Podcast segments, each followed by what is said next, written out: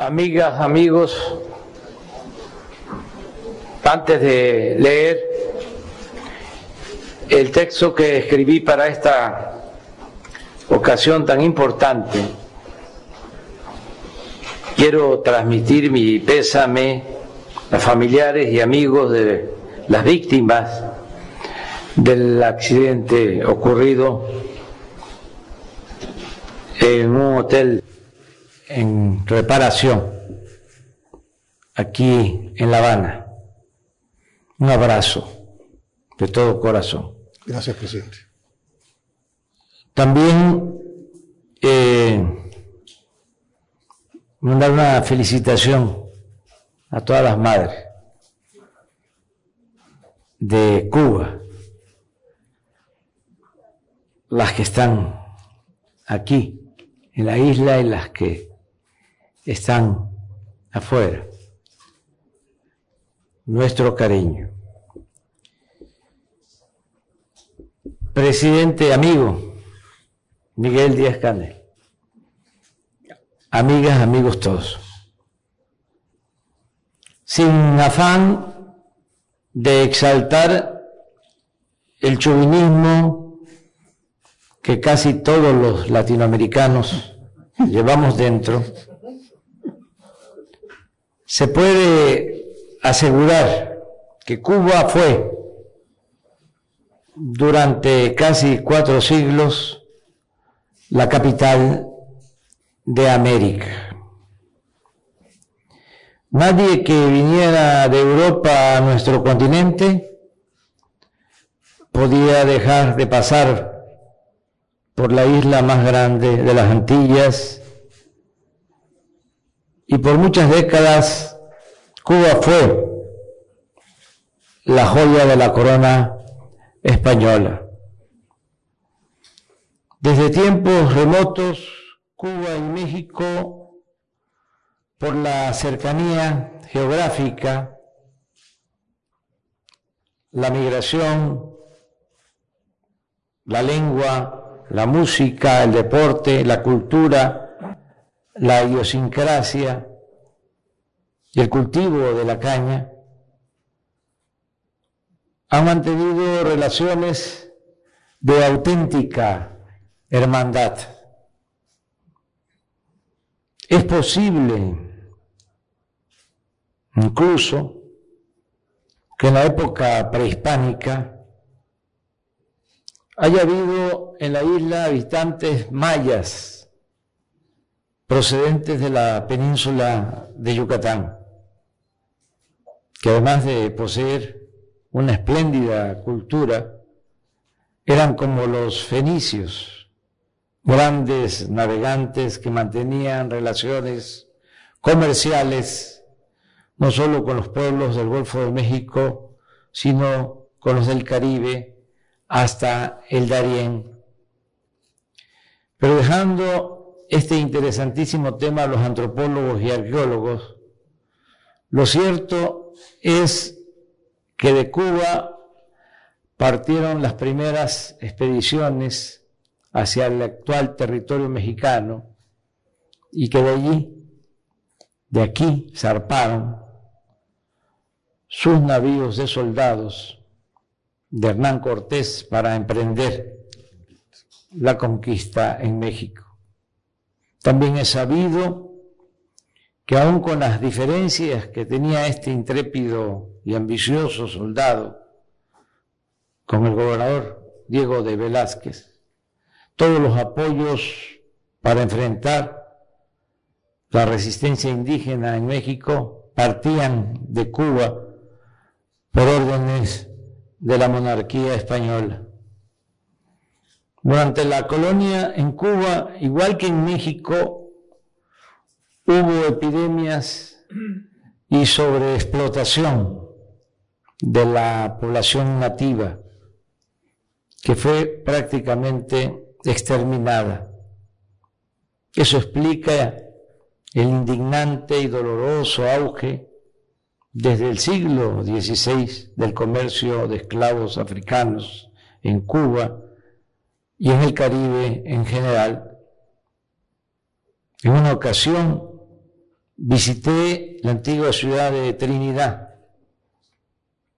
y fui al Museo de la Esclavitud y observé látigos, grilletes y cepos, de cuya existencia estaba enterado por las menciones de los castigos previstos por las leyes de peonaje que rigieron en México varias décadas después de nuestra independencia política de España. Porque debe saberse que en nuestro país la esclavitud se abolió en realidad hasta 1914. Además, téngase en cuenta que apenas tres años antes, en 1911, se levantó en armas el gran dirigente campesino Emiliano Zapata, debido a que las haciendas azucareras invadían impunemente las tierras de los pueblos del estado de Morelos. Sin embargo, la caña de azúcar, la palma real y la migración de Cuba a México se advierte más en la cuenca del Papaloapan, en el estado de Veracruz. La Habana es como el puerto de Veracruz. Y lo más parecido al cubano es el jarocho, el habitante de esa región del Golfo de México. Por cierto, de allí es mi familia paterna. A nuestros pueblos nos une como en pocos casos, la historia política. Al inicio de la independencia de México, cuando todavía eran constantes las azonadas militares y se enfrentaban federalistas contra centralistas y liberales contra conservadores, hubo en mi estado, en Tabasco, dos gobernadores de origen cubano, el coronel de infantería Francisco de Senmanán y el general Pedro de Ampudia.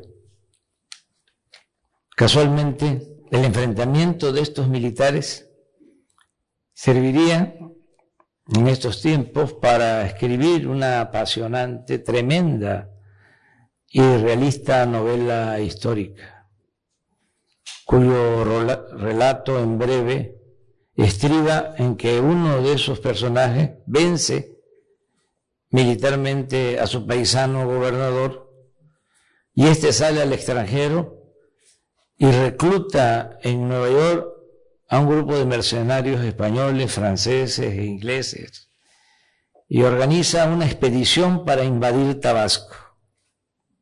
Pero al desembarcar los extranjeros, fueron derrotados y pasados por las armas, en tanto que al gobernador Semanan le cortaron la cabeza y por recomendación de un médico, en ese entonces se les llamaba facultativo, la metieron a un perol de agua hirviendo, supuestamente para retrasar su descomposición por el calor y poder exhibirla unos días como escarmiento en la plaza pública.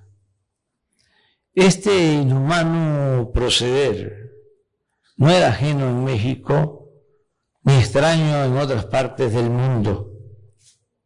El padre de nuestra patria, Miguel Hidalgo, que proclamó la abolición de la esclavitud cuando fue aprendido por órdenes de oligarcas criollos y españoles, no solo fue fusilado, sino también decapitado y su cabeza estuvo expuesta durante 10 años en la plaza principal de Guanajuato. El militarismo es bárbaro y el conservadurismo beligerante engendra odio y salvajismo. Pero la historia no es plana ni maniquea, no es de buenos y malos, sino de circunstancias. El general de Ampudia, que ordenó ejecutar a Semana, porque según sus palabras se necesitaba, lo cito, un castigo terrible y ejemplar. Luego destacó en 1846 como defensor de la ciudad de Monterrey en tiempos de la invasión estadounidense a México.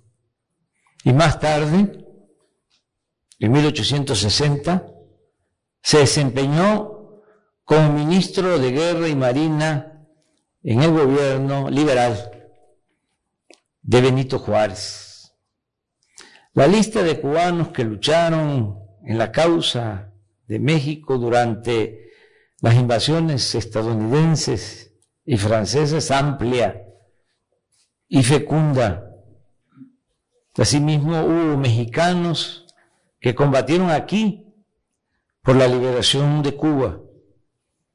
En los tiempos de Juárez, México fue la primera nación de América en respaldar la independencia de Cuba y en reconocer a Carlos Manuel de Céspedes, el presidente levantado en armas y padre de la patria cubana.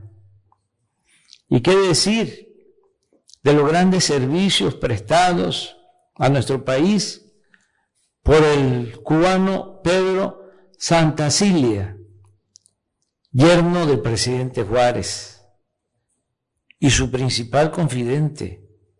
Juárez, durante su exilio, estuvo aquí y en Nueva Orleans, donde conoció a quien más tarde se casaría con su hija Manuel. Era tanta la confianza de Juárez en su yerno que en los momentos más difíciles de la invasión francesa era Santa Cecilia quien cuidaba en Estados Unidos a la familia del defensor de nuestra república. Juárez le llamaba mi santa. Nadie recibió tantas cartas de Juárez como Santa Cilia. Nadie como él compartió los momentos de mayor tristeza y felicidad del benemérito de las Américas. En medio de tantos gestos de hermandad política, es impensable que José Martí no se hubiera vinculado tan entrañablemente a nuestro país. El escritor y político cubano vivió en la Ciudad de México de 1875 a 1877.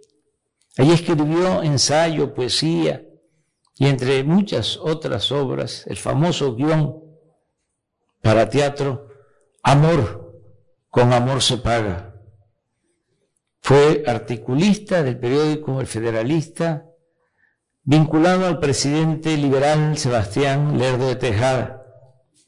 Y cuando éste fue derrocado por un movimiento militar encabezado por Porfirio Díaz, Martí salió de México y con la visión que únicamente los grandes poseen, escribió a su amigo Manuel Mercado que se iba, lo cito, porque un hombre se declaró por su exclusiva voluntad Señor de hombres y con un poco de luz en la frente no se puede vivir donde mandan tiranos. Aún cuando el asalto al poder de Porfirio Díaz causó el enojo de Martí, también debe tenerse en cuenta que ya para entonces él tenía en la mira participar en la lucha por la independencia de Cuba. además de mantener siempre relación epistolar con sus amigos de México y regresar por última vez en 1894 a nuestro país, existe una historia paralela a Martí, el independentista cubano, en la figura de un revolucionario mexicano, Catarino Erasmo Garza Rodríguez, quien a pesar de ser poco conocido, en esos mismos tiempos tuvo la osadía de encabezar una guerrilla desde Texas y convocar al pueblo de México a tomar las armas para derrocar a Porfirio Díaz. 18 años antes de que lo hiciera Francisco I. Madero en 1910. Catarino Garza era de Matamoros, Tamaulipas, y vivió en Laredo y en otros pueblos de la frontera de Estados Unidos y México. El 12 de septiembre de 1891 cruzó el río Bravo al mando de 40 guerrilleros y el 15 de ese mes de septiembre dio el grito de independencia en Camargo, Tamaulipas. En una de sus proclamas para levantar al pueblo contra Porfirio Díaz, Catarino denunciaba antes que otros la grave injusticia del despojo de las tierras de las comunidades indígenas declaradas por el régimen como baldías para beneficiar a grandes latifundistas nacionales y extranjeros. Catarino era periodista y sus manifiestos eran constantes, profundos, bien escritos. Sin embargo, en el terreno militar fue poco lo que logró con su movimiento apenas reunió a unos 100 combatientes y de sus cuatro incursiones al territorio de México solo se alzó con una victoria en el rancho de las Tortillas, cerca de la población de Guerrero, Tamaulipas. Pero aún sin ganar muchas batallas, el desafío de este guerrillero causó un profundo malestar en la élite castrense mexicana que en colaboración con el ejército de Estados Unidos y con los famosos Rangers de Texas, movilizaron a miles de soldados para sellar prácticamente la frontera y llevar a cabo una tenaz persecución pueblo por pueblo, rancho por rancho, en busca del jefe rebelde, de su pequeña tropa y de sus simpatizantes. En esas circunstancias, Catarino desaparece y en medio de conjeturas surge la leyenda y el inseparable corrido, que en un verso decía, ¿a dónde fue Catarino? con sus planes pronunciados, con su lucha insurgente por el México americano. El misterio se aclaró cuando tiempo después se supo que Catarino apareció en Matina, un pueblo de la costa del Atlántico de Costa Rica. Antes estuvo escondido aquí, en La Habana, protegido por sus hermanos masones independentistas. En esos tiempos, Costa Rica fue el país de los encuentros y el territorio ideal para preparar guerrillas y desembarcos en los más de los más importantes revolucionarios de América Latina y el Caribe. El presidente de Costa Rica, Rafael Iglesias Castro, era un liberal tolerante y respetuoso del derecho de asilo.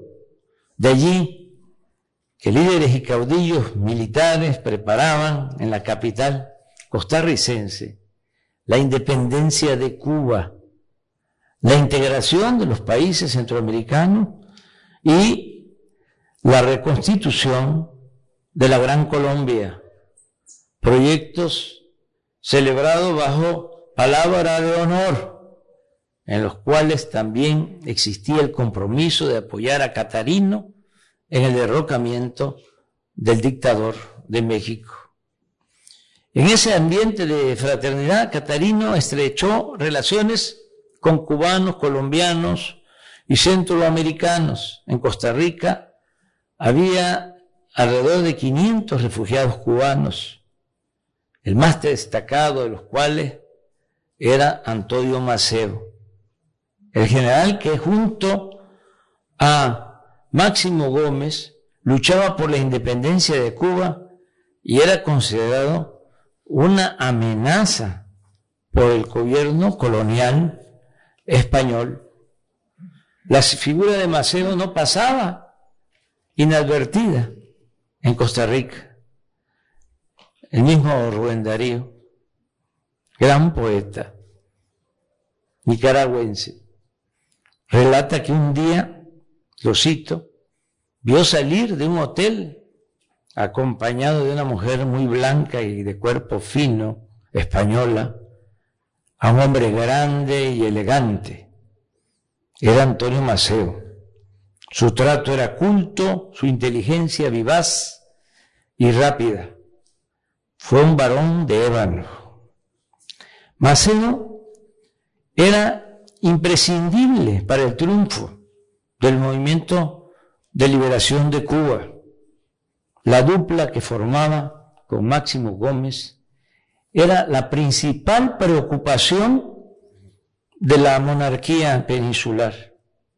De ellos dependía en mucho que España perdiera su último bastión importante en el continente. De eso se deriva la temeraria frase, cito, la guerra de Cuba solo es cuestión de dos balazos felices contra Maceo y Gómez. Pero así como sus enemigos buscaban eliminar a Maceo, el titán de bronce, había otros que lo consideraban indispensable. Así pensaba José Martí, el personaje más inteligente y abnegado en la lucha por la independencia de Cuba. A pesar de las diferencias, Martí mostró una patriótica humildad en su relación con los generales Máximo Gómez y Antonio Maceo. Esto explica por qué Martí fue dos veces a Costa Rica a ver a Maceo.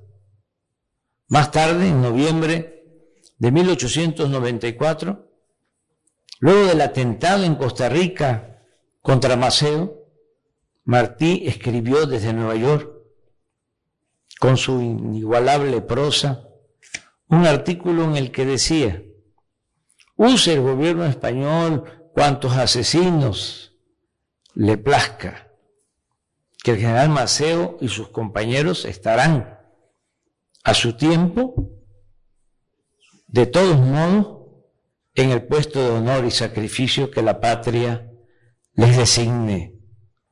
Nada pueden los asesinos contra los defensores de la libertad.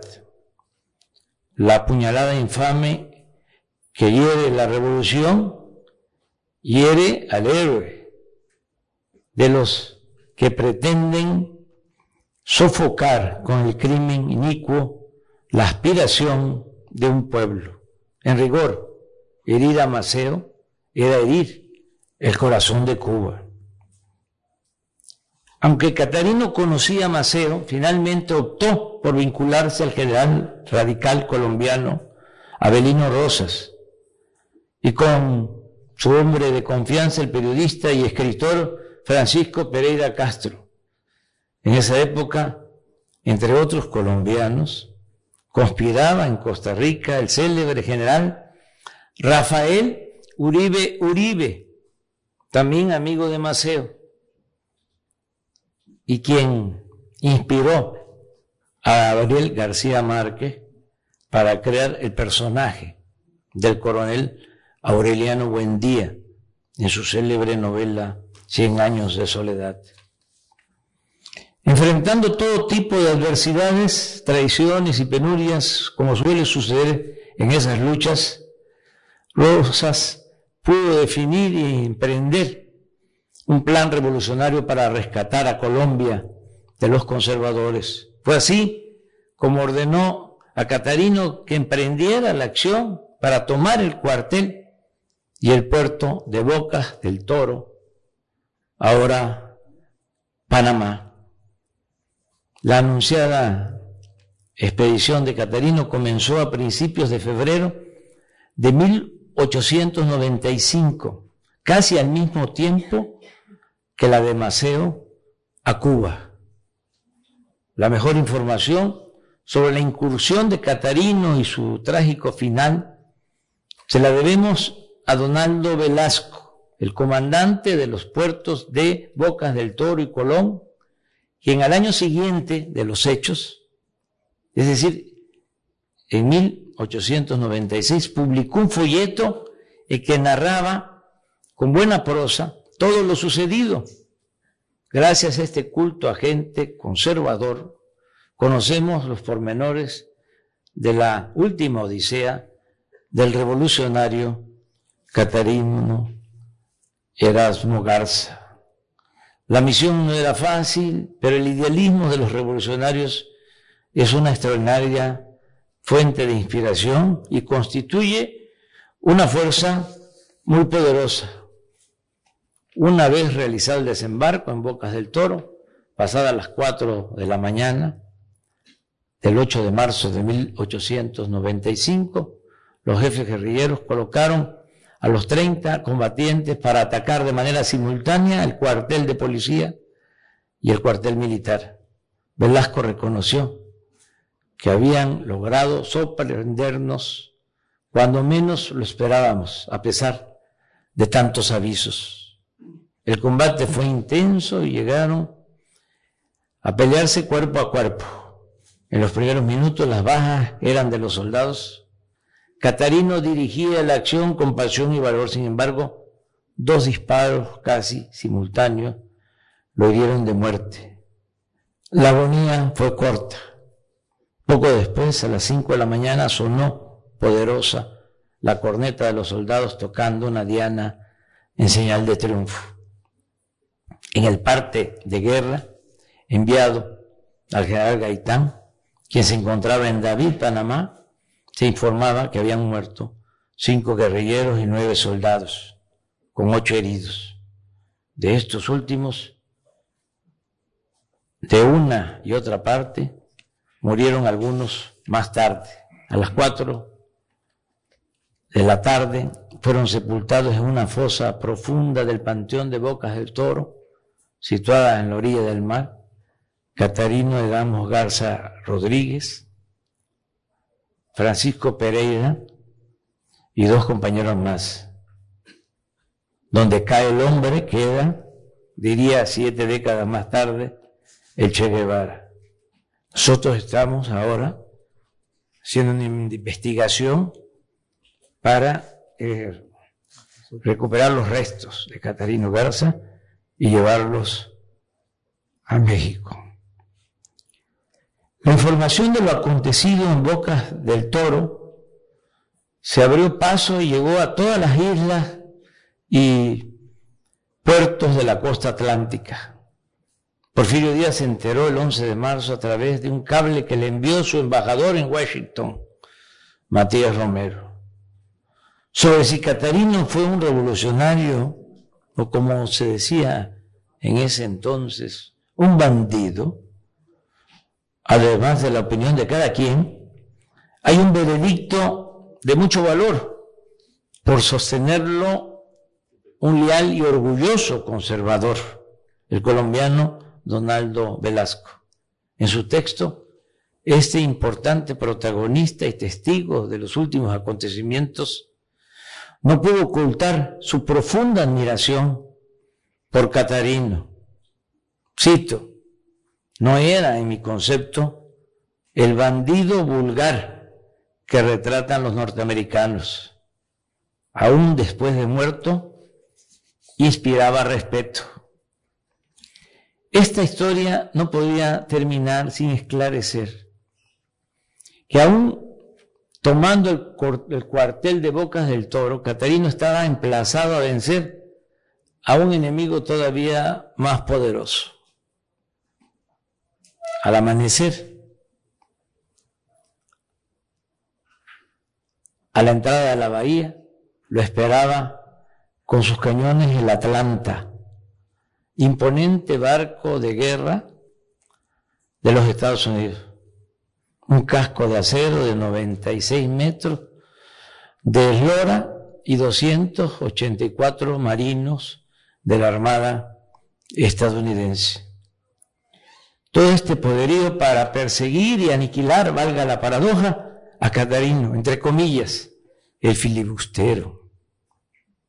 Eran los tiempos en que los estadounidenses habían decidido convertirse en dueños del continente y definían lo que consideraban su espacio físico vital para luego emprender la conquista del mundo. Estaba en su apogeo las anexiones, las independencias a modo, la creación de nuevos países, los estados libres asociados, los protectorados, las bases militares, los desembarcos e invasiones para poner y quitar gobernantes a su antojo. No sabemos si por la falsedad del comandante o por decisión del mando supremo en Washington, pues los tripulantes del Atlanta no tuvieron necesidad de intervenir. La Armada de Estados Unidos certificó que se había realizado, cito, un desembarco en Bocas del Toro, Colombia, el 8 de marzo de 1895 para proteger vidas norteamericanas y propiedades amenazadas por una revuelta del Partido Liberal y de la actividad de filibusteros.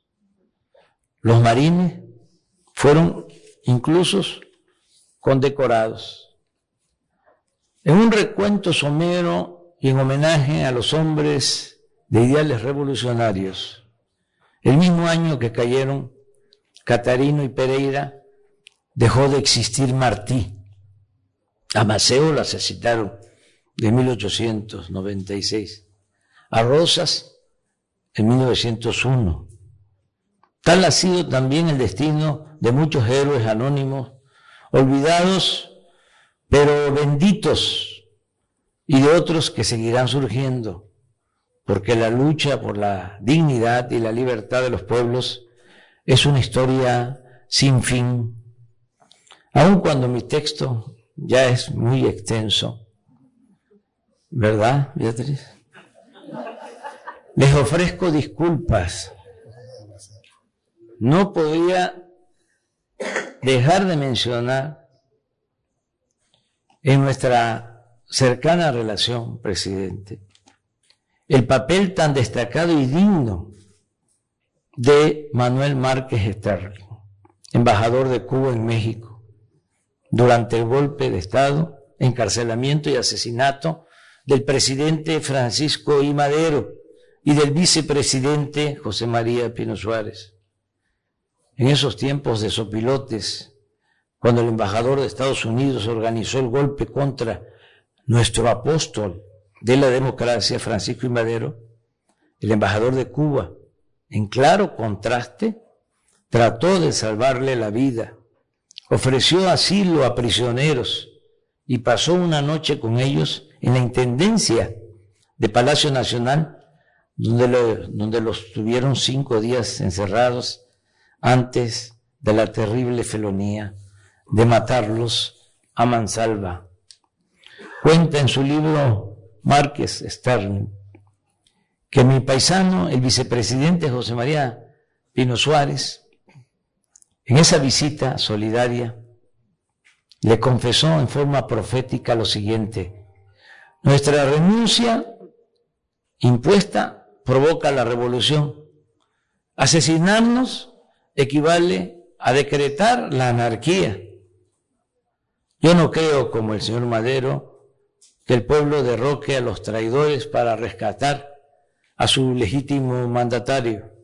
Lo que el pueblo no consentirá es que nos fusilen. Carece de la educación cívica necesaria para lo primero, le sobra coraje y pujanza para lo segundo. Y así fue, el 22 de febrero de 1913, a medianoche, son cobardemente asesinados el presidente y el vicepresidente legal y legítimamente electos por el pueblo de México. A partir de entonces empieza a cumplirse el vaticinio de José María Pino Suárez. Apenas los mataron, se desató con furia la revolución. El 26 de marzo de 1913, Venustiano Carranza, gobernador de Coahuila, suscribe con otros revolucionarios el plan de Guadalupe para restaurar la legalidad y deponer al general golpista Victoriano Huerta, que se había autonombrado presidente. Huerta se mantuvo un año y medio en el poder. Carrancistas, zapatistas y villistas lo combatieron con relativa independencia entre unos y otros y consiguieron la caída del usurpador, quien no logró conseguir en ese tiempo el respaldo del gobierno de los Estados Unidos. Durante todo el periodo que duró la revolución, en Cuba vivieron exiliados, tanto porfiristas y huertistas como revolucionarios maderistas. Dicen que en las calles de La Habana, aquí, se insultaban unos a otros. Aquí estuvo, por ejemplo, el revolucionario veracruzano Heriberto Jara, uno de los inspiradores de la expropiación petrolera consumada en 1938 por el general Lázaro Cárdenas del Río. Tampoco puedo omitir mencionar el papel solidario del pueblo y de los gobiernos de México con los revolucionarios cubanos que lucharon contra la dictadura de Batista. Es conocido, como lo recordó usted, amigo presidente, Miguel Díaz Canel, cuando nos visitó el año pasado por motivo de la conmemoración de los 200 años de la independencia de México, el paso de Fidel y sus compañeros por México dejó profunda impresión en los futuros expedicionarios del Granma y un cúmulo de leyendas por todas partes de las que todavía se habla con admiración y respeto. No olvidaremos nunca, les persuste, que gracias al apoyo de muchos amigos mexicanos, zarpó el yate Granma de Tuxpan, Veracruz, el 25 de noviembre de 1956. De esa histórica embarcación descendió siete días después, el 2 de diciembre, el recién nacido ejército rebelde que venía a liberar a Cuba. Sigue usted diciendo, tampoco olvidamos que a solo unos meses del histórico triunfo de la revolución en 1959, nos visitó el general Lázaro Cárdenas. Su voluntad de estar junto a nuestro pueblo a raíz de la invasión mercenaria de Playa Girón en 1961 marca sensiblemente el carácter de nuestras relaciones. presidente Díaz Canet también expresó que fiel a sus mejores tradiciones, México fue el único país de América Latina que no rompió relaciones con la Cuba revolucionaria cuando fuimos expulsados de la OEA por mandato imperial. En cuanto a mis convicciones sobre el comandante Fidel Castro y sobre la independencia de Cuba, reitero lo que escribí hace poco en un libro a lo largo del tiempo como opositores en México. Fidel fue el único de los dirigentes de izquierda que supo lo que nosotros representábamos. Y nos distinguió con su apoyo en reflexiones, en escritos y en hechos políticos solidarios. Nunca nos conocimos, pero siempre lo consideré un hombre grande por sus ideales independentistas.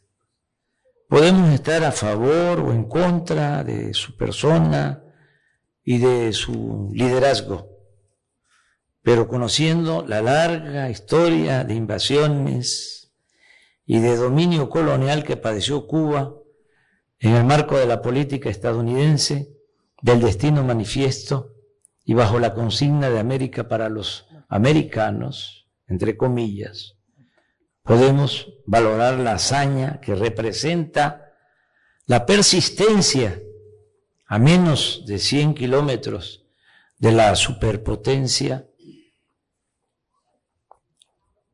el que exista una isla independiente, habitada por un pueblo sencillo y humilde, pero alegre, creativo y sobre todo digno, muy digno.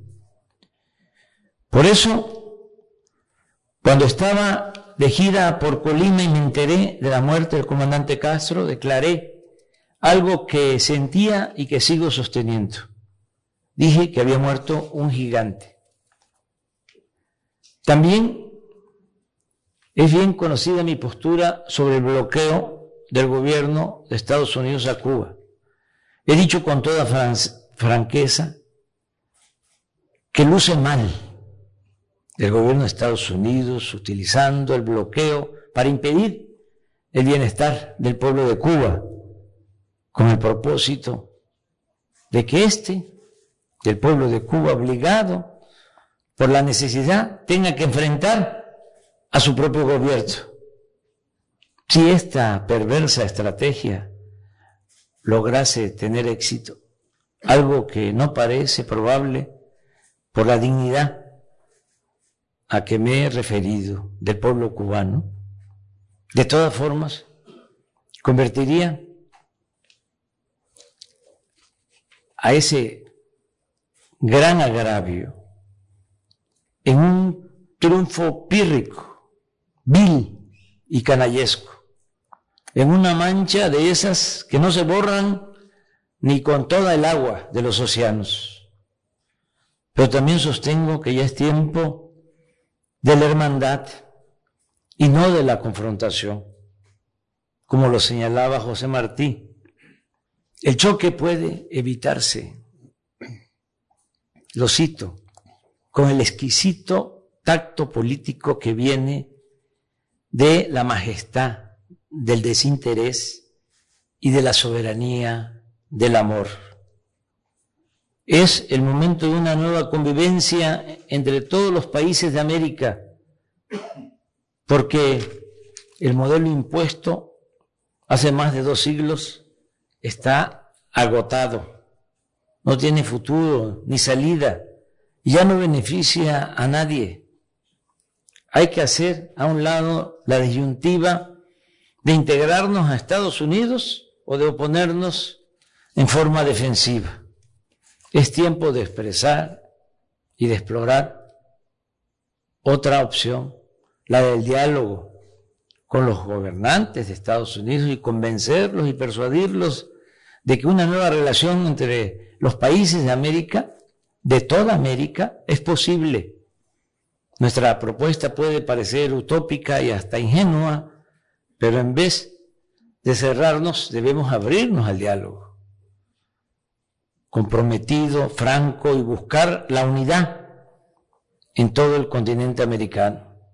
Además, no veo otra alternativa ante el crecimiento exponencial de la economía de otras regiones del mundo y la decadencia productiva de toda América. Aquí repito lo que he expresado al presidente Biden en más de una ocasión. Si la tendencia económica y comercial de las últimas tres décadas se mantiene y no hay nada que legal o legítimamente pueda impedirlo, en otros 30 años, para el 2051, China tendría el dominio del 64.8% en el mercado mundial.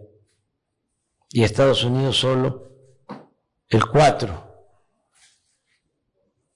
y hasta el 10%, lo cual, insisto, sería una desproporción económica y comercial que resultaría inaceptable para Washington y que mantendría viva la tentación de apostar a resolver esa disparidad con el uso de la fuerza, lo cual sería un peligro para todo el mundo. Estoy consciente de que se trata de un asunto complejo que requiere de una nueva visión política y económica. La propuesta es, ni más ni menos, construir algo semejante a la Unión Europea, pero apegado a nuestra historia, a nuestra realidad y a nuestras identidades. En ese espíritu no debe descartarse la sustitución de la OEA por un organismo verdaderamente autónomo, no lacayo de nadie, sino mediador a petición y aceptación de las partes en conflictos en asuntos de derechos humanos y de democracia. Aunque lo aquí planteado puede parecer un sueño, debe considerarse que sin horizonte de los ideales no se llega a ningún lado y que en consecuencia vale la pena intentarlo. Es una gran tarea para buenos diplomáticos y políticos como los que afortunadamente existen en todos los países de nuestro continente. Por nuestra parte, creemos que la integración con respeto a las soberanías y formas de gobierno y la buena aplicación de un tratado para el desarrollo económico y comercial nos conviene a todos y que en ello nadie pierde. Sería, por el contrario, la salida más eficaz y responsable frente a la fuerte, fuerte competencia que existe, que se acrecentará con el tiempo y que si no hacemos nada para unirnos, fortalecernos y salir victoriosos en buena lid, llevará de manera inevitable al declive de todas las Américas. Amigas y amigos cubanos, estimado presidente, Díaz Canel.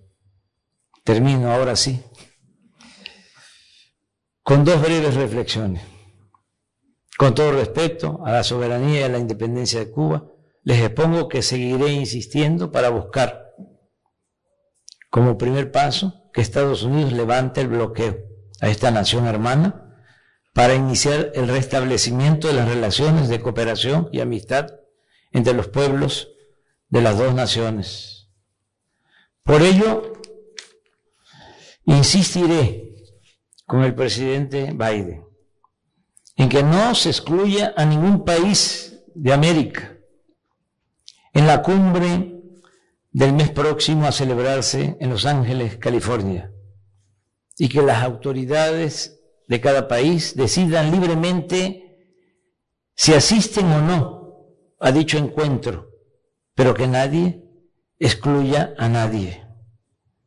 Finalmente, muchas gracias por la distinción al entregarme la orden José Martí, a quien, como ha quedado de manifiesto, respeto y admiro, como admiro y respeto a Simón Bolívar y a nuestro gran presidente Benito Juárez. Gracias al generoso, solidario y ejemplar pueblo de Cuba.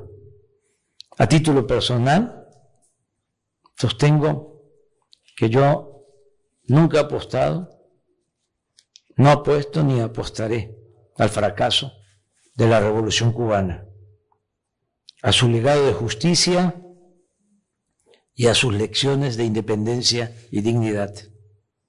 Yo nunca voy a participar con golpistas que conspiran contra los ideales de igualdad y fraternidad universal. El retroceso es decadencia y desolación.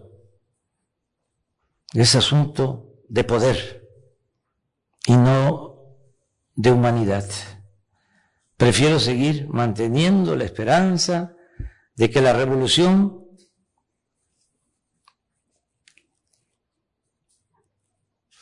renazca en la revolución.